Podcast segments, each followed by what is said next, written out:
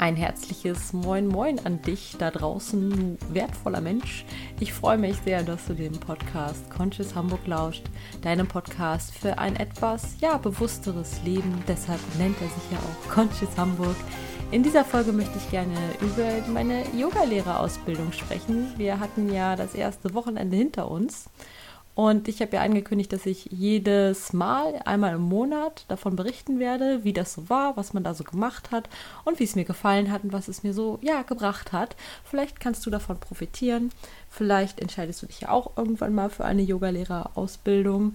Ich habe ja schon im letzten Podcast gesagt, als ich darüber gesprochen habe, wieso, weshalb, warum ich mich dafür entschieden habe.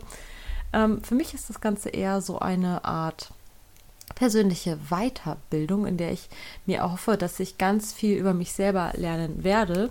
Und das erste Wochenende zeigt auch schon, dass ich schon in einem Wochenende eine ganze Menge gelernt habe. Natürlich auch über Yoga als solches. Also Yoga ist ja ein weites Feld, aber auch wirklich sehr viel über mich selbst und so zwischenmenschlich. Und was mich wirklich total geflasht hat, anders kann ich es einfach nicht ausdrücken, ist, wir sind ähm, 13 Leute und was mich total geflasht hat, ist, dass bei diesen 13 Leuten so viele Einzelschicksale dabei sind, die sich irgendwie ähneln.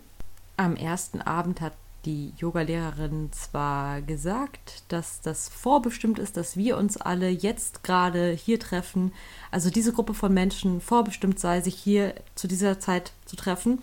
Und ich habe nur gedacht, ja, das klingt irgendwie schön und habe da aber nicht so hundertprozentig dran geglaubt. Und so am Ende des zweiten Tages und auf jeden Fall am Ende des dritten Tages ist mir bewusst geworden, dass das wirklich so ist, weil, wie gesagt, wir sind 13 Leute und von diesen 13 Leuten haben vier Leute in den letzten ein, zwei Jahren eine ganz liebe Person verloren. Also vier Leute, von denen ich das weiß. Und wenn man jetzt mal guckt, wie viel vier von 13 sind, dann ist das schon eine ganze Menge. Und aus meinem Freundeskreis haben zwar auch ähm, also ist zwar auch ein, eine Person dabei, oder das sind drei Brüder, ähm, die haben ihren Vater verloren vor wenigen Jahren, ich glaube, es war vor fünf Jahren, aber ansonsten ist in meinem Freundeskreis keiner dabei, ähm, der relativ früh einen lieben Menschen verloren hat. Und dort sind es mal eben vier Leute, von denen ich das weiß. Bei der einen ist es die Mutter, bei der anderen ist es der Bruder, dann ist es wieder der Vater. Und wie gesagt, mich eingeschlossen, mein Vater ist vor zwei Jahren gestorben. Ähm, und das finde ich halt krass, weil das ist eine, eine ganz krasse Geschichte, die man da erlebt. Und ich finde, das kann einfach niemand richtig nachvollziehen, der das nicht selber erlebt hat.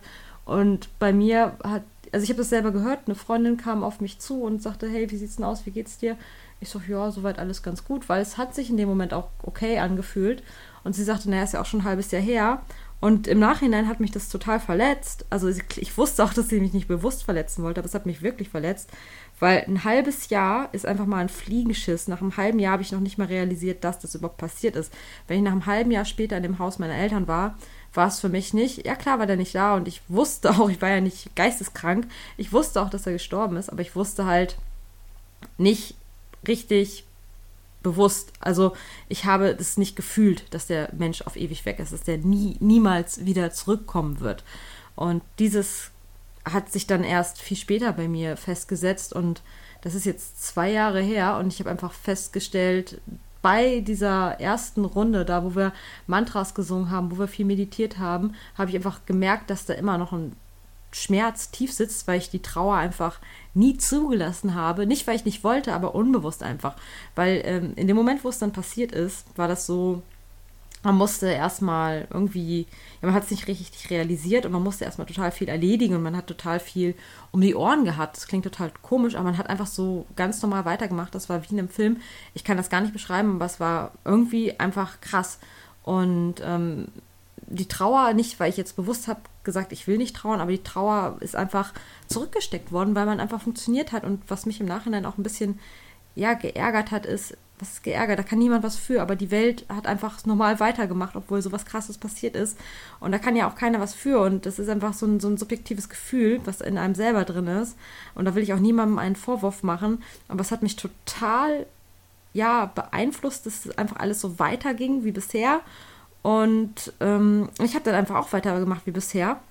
Und dann einfach später festgestellt, dass ich nie so richtig getrauert habe, so krass. Und dass diese Trauer eigentlich auch sein muss, um von Dingen loszulassen. Und der Yogalehrer, also es sind vier Lehrer insgesamt, das sind auch wunderbare Menschen. Und der Yogalehrer hatte auch gesagt, ähm, es gibt im Buddhistischen da so eine Geschichte ähm, von einer Kuh, ähm, die für unsere Emotionen steht, diese Geschichte. Und diese Kuh ähm, will auf eine Weide mit grünem Gras. Dieses grüne Gras symbolisiert deine Gefühle und Emotionen. Und jetzt stell dir mal vor, diese Kuh steht vor dieser Weide, du sperrst den Zaun zu und diese Kuh kann nicht auf diese Weide. Diese Kuh kriegt Hunger und hat immer Bock auf dieses grüne, grüne Gras. So, wenn du aber die Kuh jetzt auf die Weide lässt und sich an ihren Emotionen und Gefühlen satt essen lässt, die verdauen lässt, die wiederkäust, was auch immer, dann wird diese Kuh irgendwann sich satt gefressen haben und ganz zufrieden auf dieser grünen Wiese liegen. Und wenn ich das jetzt mal beziehe auf das, was wir mit Gefühlen und Emotionen machen, wenn wir da einmal durchgehen, wenn wir sie einmal zulassen, dann ist es auch gut und dann können wir sie auch gehen lassen. Und das habe ich erst an diesem Wochenende so richtig geschnallt. Und dass das einfach super wichtig ist, auf seinen Körper zu hören, auf seine Emotionen zu hören und ähm, da dem Verstand vielleicht nicht so viel ähm, Platz zu geben, sondern wirklich zu hören, was fühlt sich an, wie und warum. Und das hat schon mal unheimlich viel geholfen. Und wie gesagt, ich finde es krass, dass es ähm, vier Leute von diesen 13 gibt, vier von denen ich es weiß, ähm, dass die so ein ähnliches Schicksal erlitten haben. Und da glaube ich jetzt mittlerweile wirklich an Vorbestimmung, auch wenn das sehr, sehr, sehr spirituell klingt. Aber ich glaube da einfach krass dran. Und das war schon mein Highlight eigentlich, dass das passiert ist. Und dann fand ich es auch unfassbar schön, was wir da alles gelernt haben. Also wir haben wirklich gelernt, was ist Yoga wirklich, was ähm, ist heutzutage hippes Yoga, ähm, woraus ist das alles entstanden. Und ich muss sagen, ich gehe selber voll gerne zum Vinyasa Flow. Also nichts gegen jetzt die ähm, coolen Yoga-Stile jetzt, sage ich mal. Das bringt mir auch total viel. Also es nennt sich der Kurs, wo ich sehr gerne hingehe, der nennt sich ähm, Vinyasa Flow Intense oder Yoga Flow Intense, ich weiß es noch gar nicht, oder Intense Flow heißt er, glaube ich. Ähm, macht auch total viel, aber dann mal wirklich zu blicken, woraus das alles resultiert, was dahinter steckt, ähm, was Yoga eigentlich alles für dich tun kann, ist einfach mega. Und äh, da freue ich mich auf jeden Fall noch viel, viel, viel tiefer einzusteigen, welche Asana auf welche Drüsen wirkt. Habe ich auch super Interesse dran, werde ich auch gerne darüber berichten. Ich möchte da jetzt noch nicht so einsteigen, weil ich, weil das kommt noch und ich bin kein Fan davon, was zu erzählen, was ich noch nicht hundertprozentig weiß. Aber darum geht es ja in dieser Folge nicht. Ich wollte ja einfach nur mal so vom ersten Ausbildungswochenende berichten. Wie gesagt, wir haben sehr viel gelernt schon. Ich bin wirklich begeistert, äh, was man in der kurzen Zeit gelernt hat, was das da für eine tolle Gruppe ist, die sich da wirklich getroffen hat, die, wie ich jetzt meine, auch vorbestimmt war, sich dort zu treffen. Und ähm, weiß noch mehr, was Yoga eigentlich bedeutet, weil Yoga bedeutet die Verbindung zu dir selbst und Selbstliebe zuzulassen, denn jeder Widerstand verstärkt eigentlich nur, als dass er auflöst, was ich auch super spannend finde. Und manchmal muss man sich die Dinge einfach mal aufschreiben oder von wem anders gesagt bekommen, damit man die wirklich verinnerlichen kann. Also du siehst, auch solche Dinge sind Teil der Ausbildung. Deshalb ist es zum einen eine Yogalehrerausbildung, ja, zum anderen aber auch eine Weiterbildung für einen selbst, die einen selber weiterbringt, etwas mehr mit sich selbst in Einklang zu kommen und vielleicht auch wieder zu lernen, ja, sich selber etwas mehr zu mögen, seine schlechten Glaubenssätze abzulegen, seine schlechten Glaubenssätze erstmal überhaupt zu erkennen. Das ist natürlich auch wichtig. Und natürlich haben wir auch an dem ersten Wochenende gelernt, wie man eine Yogastunde sinnvoll aufbaut, was geschaffen werden muss, ähm, wir haben natürlich auch darüber gesprochen, was vielleicht äh, nicht verkehrt ist, wenn man da so ein bisschen das Setting aufbaut, wenn man irgendwie Yoga unterrichtet. Das ist auch nicht ganz unwichtig. Aber in erster Linie ähm, ist es einfach ganz, ganz, ganz viel. Und ich bin ja wirklich davon überzeugt, dass Yoga weit außerhalb der Matte stattfindet. Yoga beeinflusst dein ganzes Leben und ich finde, jeder kann von Yoga profitieren. Es gibt für jeden den richtigen Yoga-Stil und was natürlich echt schwierig ist, wenn Yoga hip ist und von irgendwelchen Gärtenschlangen Mädels auf Instagram irgendwelche Posen gemacht werden. Das verwässert so ein bisschen das Bild von Yoga, weil Yoga ist in erster Linie nichts, was cool und hip ist und womit man sich irgendwie profilieren sollte oder sagen kann, ich mache Yoga, ich kann jede Asana, ich kann den Kopfstand, ich kann die Krähe. Ich kann alles Mögliche. Ich meine, das sind alles anspruchsvolle Asanas und ähm, ich sag mal so, jemand, der diese Asana auf Instagram macht, man weiß ja auch nicht, ob derjenige dabei bewusst ist. Und mal ehrlich, Instagram, es ist ein schönes Tool. Ich habe darüber sehr viele Leute auch schon kennengelernt und sehr viele schöne Kontakte aufgebaut.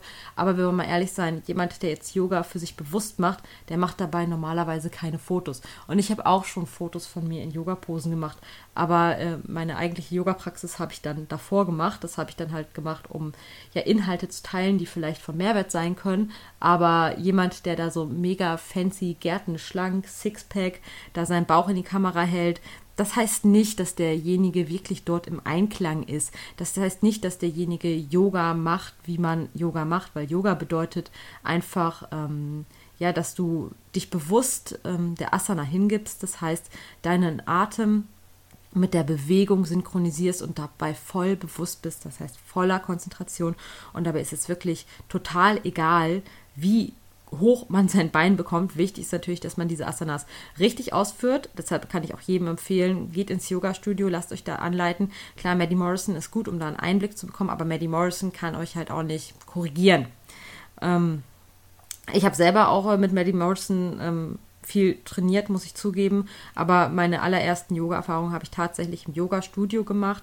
Und wer sagt, hm, Yoga ist teuer, ich weiß nicht, ob das was für mich ist, dem kann ich echt empfehlen. Guckt mal bei eurer Krankenkasse. Ähm, da findet man in der Regel auf der Internetseite auch Kurse, die die anbieten. Und ich glaube, die bezahlen sogar 80 oder 50 Prozent. Also bei mir waren das damals glaube ich, 80 Prozent, die die Krankenkasse bezahlt hat. Und da hatte ich meinen ersten Yogakurs gemacht. Das waren dann zehnmal Yoga.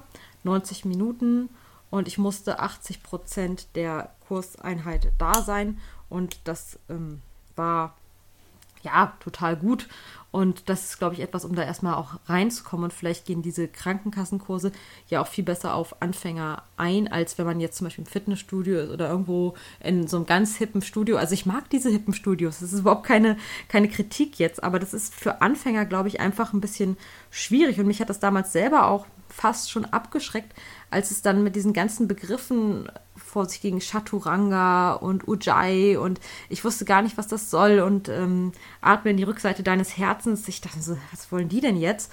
Mm, und ich glaube, damit verschreckt man eher Anfänger, als wenn man sie langsam einleitet. Und das ist was, was ich glaube, was manche Studios noch besser machen können. Ich, weil ich weiß nicht, ob wirklich jeder gleich schon von Anfang an so krass dabei sein kann. Also mir fiel das am Anfang schwer. Ich kann gar nicht sagen, warum ich dabei geblieben bin. Vielleicht, weil ich diesen Krankenkassenkurs auch vorher schon mal gemacht habe und ähm, auch einfach von Yoga total viel profitiert habe, weil äh, diese Yoga-Stunde, äh, manchmal war es eine Stunde, manchmal waren es 75 Minuten, obwohl ich finde, die 90 Minuten Stunden davon profitiere ich am meisten. Auf jeden Fall habe ich mich danach immer total frisch, friedlich und liebevoll gefühlt und das war eine Zeit, in der ich wirklich alles habe gehen lassen, mich nur auf mich konzentriert habe und ich habe mich danach echt wie neu geboren gefühlt. Und von manchen Übungen, wenn du viel am Schreibtisch sitzt, profitiert dein Rücken einfach sowas von krass. Und ähm, mein Mann hat damit jetzt auch angefangen, weil er einfach gemerkt hat, boah, man sitzt total viel am Schreibtisch und es kann einfach nur sehr, sehr, sehr viel für einen bringen. Deshalb also ich bin der Meinung, Yoga ist für jeden etwas. Man hat halt vielleicht manchmal Pech, dass man leider in die falschen Studios gelangt. Also ich meine, mit Power-Yoga anzufangen, kann man machen, aber ist vielleicht für den einen oder anderen, der war dann da einmal, kommt nie wieder und sagt, Yoga ist nichts für mich. Deshalb ähm, ist das so eine Sache, wo man sich wirklich ja, überlegen könnte, was macht man denn da zum Anfang besser, um da erstmal reinzukommen, um überhaupt zu schnallen, was Yoga eigentlich ist, weil wir sind wirklich sehr viel durch dieses Vergleichen geprägt. Also diese ganzen Fitnessstudio-Kurse, dieses ähm, High Intervall Intense Training oder wie das jetzt auch heißt, ähm, da geht es wirklich darum, irgendwie richtig krass die Liegestütze zu schaffen und alles zu machen ähm, und sich mit anderen zu vergleichen. Und das ist eigentlich gar nicht so gut, dass in unserer Gesellschaft dieser hohe Leistungsdruck steht, der krasse Perfektionismus, weil dadurch entstehen auch Glaubenssätze wie ich bin nicht gut genug, ich kann nichts, ich bin nicht wertvoll, ähm, ich will nicht sagen, dass ich frei von diesen Glaubenssätzen bin. Oh mein Gott, da muss ich noch ganz viel lernen, aber mir ist es zumindest immerhin schon mal bewusst, dass es da gewisse Glaubenssätze gibt, die, auf, die es aufzulösen gilt. Aber beim Yoga geht es wirklich darum, um dich und um deine Praxis und du machst Yoga für dich und für niemand anderen. Und wenn du gewisse Sachen nicht so gut kannst, gerade weil du auch Anfänger bist, dann tu dir selber einen Gefallen, wirklich nur dir selber, guck nicht auf die anderen. Irgendwann wird schon kommen. Und wenn irgendwas nicht so richtig funktioniert, dann geh einfach zu dem Yogalehrer, zu der Yogalehrerin und frage einfach, hey, kannst du mir sagen, wie ich das hier und da machen soll? Gibt es eine Alternativübung für mich? Ich kriege mein Bein nicht so weit runter. Herabschauender Hund, ich kriege das noch nicht gar nicht so weit hin. Kannst du mir sagen, worauf ich achten soll? Ähm, das ist überhaupt nicht schlimm und dafür ist er auch da. Und ganz ehrlich, der Yogalehrer ist auch dankbar, wenn die Gruppe so groß ist, ähm, kann er vielleicht nicht auch alles ähm, beurteilen oder sich alles angucken. Der Yogalehrer ist auf jeden Fall dankbar, wenn du zu ihm kommst und du tust es nicht für den Yogalehrer, du tust es für dich selber. Weil auch wenn du Yogaübungen falsch ausführst, ähm, kannst du deinem Körper eher schaden, als dass sie was Gutes für dich tun.